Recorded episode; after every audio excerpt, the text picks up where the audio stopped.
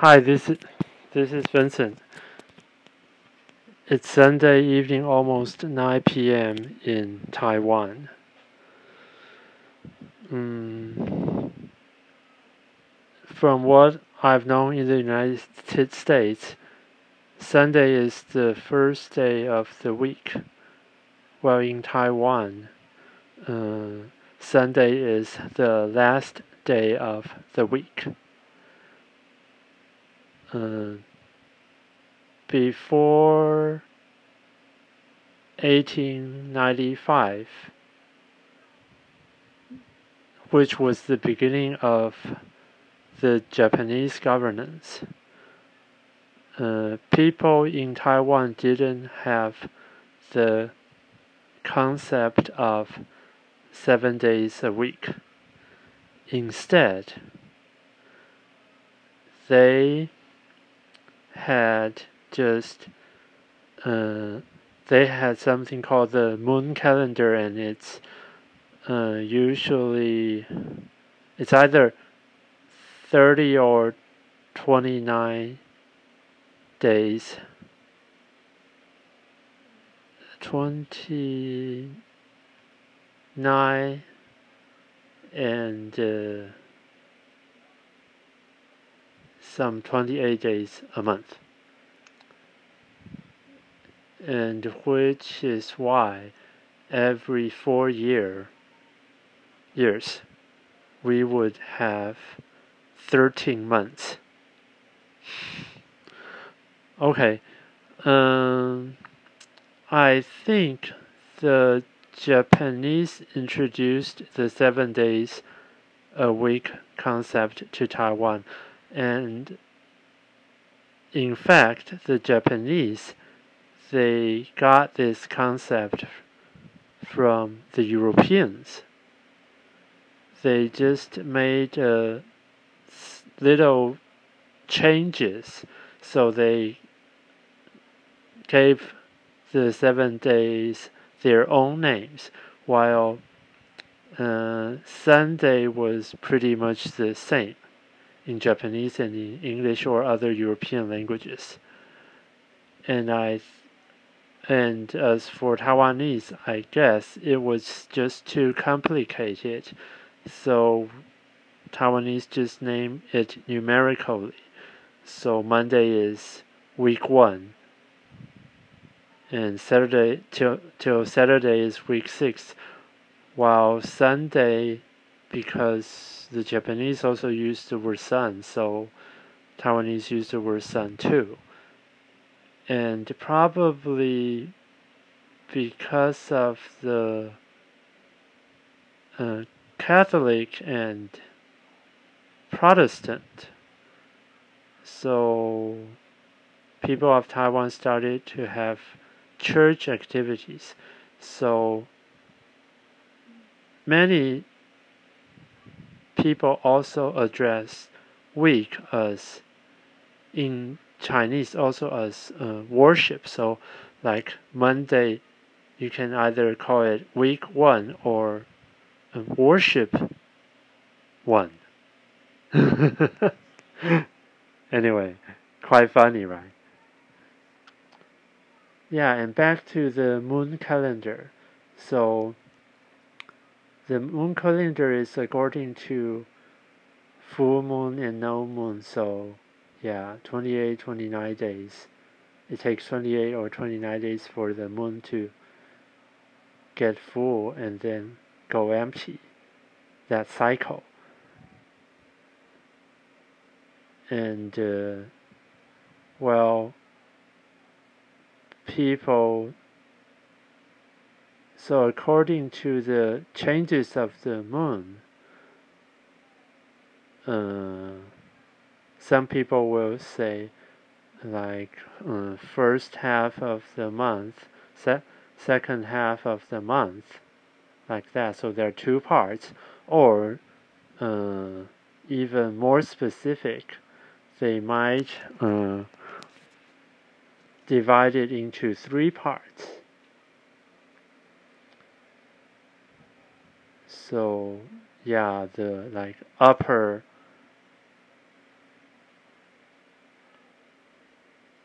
upper part of the month, middle part of the month, and uh, lower part, which is the third and ending part of the month, something like that.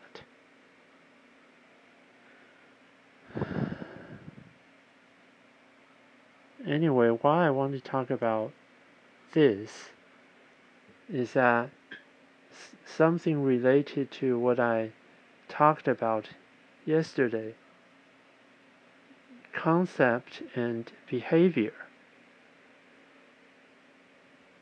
Uh, you define something and uh, you follow it, and um, your behavior will change because you are following that setting. And so, yeah, and why, if I didn't get it wrong, seven days a week is something also come from the Bible. And so, the Westerners, since the, uh, I mean, since Christianity became popular, they started to have that kind of uh, living standard. So Sunday, people take day off and go to church. And uh, of course, hundred hundreds years ago, during industrialization, Europeans also work six days a week. Yeah. It's probably also until after World War II when labor rights are rising, emerging. So they started to have the idea of weekend, Saturday off, something like that. Anyway, seven days a week, so you define your cycle or your schedule, something like that, according to that. Well, I'm just trying to look back to ourselves, Taiwanese. Well, so if there's no such seven day idea, then there's only like 28 or 29 days. It's kind of long and consistency and strength probably cannot hold that long. Well, even though I have studied some behavioral psychology, I'm really not that an expert in that. I'm more into the philosophical parts. Yeah.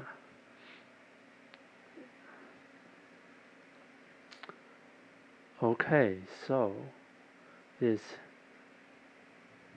seven days duration. And the other one used to be 28 or 29 days duration. Hmm. I really think there's quite something to investigate in here and discuss. And of course, if we're going to talk about calendars, there's more because uh, farmers have their own uh, their farming calendar and there are 24 of them.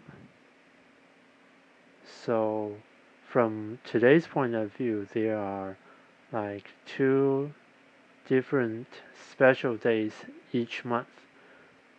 So, uh, basically, before, after, before, after, like so two dates, then you can separate that month into three parts at least. Hmm. Yeah, but it's still quite long because it's like about 14 to 15 days in half. If it's three parts, but the three parts is funny because uh, the there's only like seven days before the first date, and there's only yeah also like uh, six or seven days after the second date. So in between there are yeah like 15 days. So two shorter parts and one half month part. Mm. Well, that thing probably will let the farmers be better, but the problem here is that uh, nowadays only a very tiny population of people are farmers. Most people are uh, office employees. Yeah. Or uh, self-employed in the food industry. That kind of calendar is useless to them. Mm, so, still some problem. Still some problem for us to discuss. Anyway, so um, I suppose uh, since the Japanese introduced this seven day a week concept of calendar, we Taiwanese became more and more used to it. And after 1949, uh, the Chiang Kai-shek regime, of course, they use that kind of calendar too. But it's just that uh, they have they use their own year calendar instead of the uh, global recognized one, like it's 2020 this year. Means after Christ, AD. Yeah.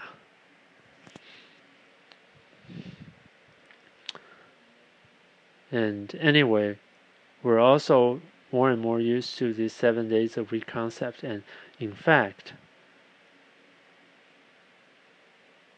for some years already, that uh, Google and some other companies they only work four days a week. Yeah. Actually, yeah. Productivity doesn't always depend on the length of uh, time investment. yeah. I think there are also some Japanese companies they work four days a week, while probably not yet in Taiwan anyway, but uh, these years, uh, labor rights movement in Taiwan is very prosperous too, and every year, uh, people are uh, protesting or petition for uh, raising minimum wage. Yeah.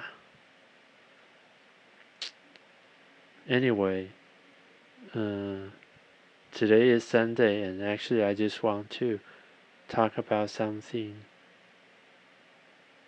more relaxing, but seems like I'm kind of a workaholic and I'm talking into something serious too.